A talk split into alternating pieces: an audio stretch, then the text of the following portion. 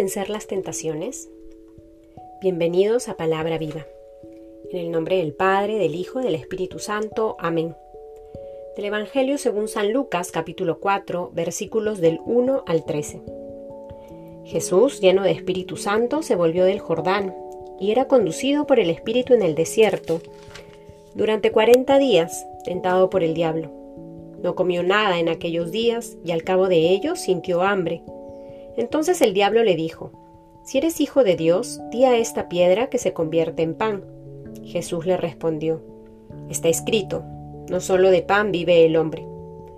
Llevándole luego a una altura, le mostró en un instante todos los reinos de la tierra y le dijo al diablo, Te daré todo el poder y la gloria de estos reinos, porque me la han entregado a mí y yo se lo doy a quien quiero. Si pues me adoras, toda será tuya. Jesús le respondió, Está escrito, adorarás al Señor tu Dios y solo a Él darás culto. Le llevó después a Jerusalén, le puso sobre el alero del templo y le dijo, Si eres hijo de Dios, tírate de aquí abajo, porque está escrito, a sus ángeles te encomendará para que te guarden, y en sus manos te llevarán para que no tropiece tu pie en piedra alguna. Jesús le respondió, Está dicho, no tentarás al Señor tu Dios.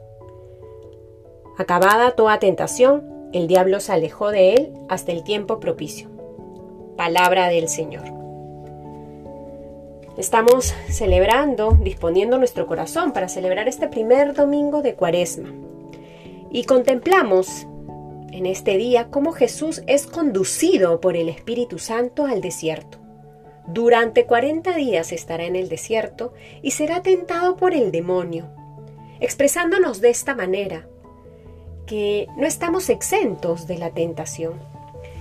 El demonio, el enemigo, constantemente está buscando nuestras caídas. Pues si a Jesús le pasó, ¿por qué a nosotros no nos debería pasar? Todos los días de nuestra vida, queridos hermanos, tenemos esta experiencia de ser tentados por el mal. Se nos aparecen distintas situaciones, ya sea por pensamientos, sentimientos o incluso ocasiones, en donde siempre tenemos la posibilidad de elegir el bien, de perseverar en el bien, de permanecer cerca de Dios, o tenemos la posibilidad de elegir al mal, de alejarnos del Señor. Hoy Jesús nos enseña que ante las tentaciones, qué importante es aferrarnos a la palabra de Dios. Esta palabra que nos ha revelado no solo el amor de Dios, sino su fidelidad, su compañía, su fortaleza. Ante las tentaciones de las que no estamos exentos, el Señor nos recuerda la importancia de nuestra vida de oración, nos recuerda que esta oración tiene que estar alimentada por su palabra. Todos los días hacemos el ejercicio de meditar la palabra de Dios, el Evangelio, el día. Que eso que meditamos pueda asentarse en nuestro corazón, para que aquellas verdades y certezas que tenemos se vean fortalecidas por la gracia del Señor. Que como Jesús, ante las tentaciones, podamos hacer memoria y recurrir a su palabra para vencerlas, con la certeza de que es Él quien siempre vence al mal. Que podamos entonces acoger la gracia de este día en que iniciamos ya una nueva semana de cuaresma y que con Él sigamos caminando en esta experiencia de desierto.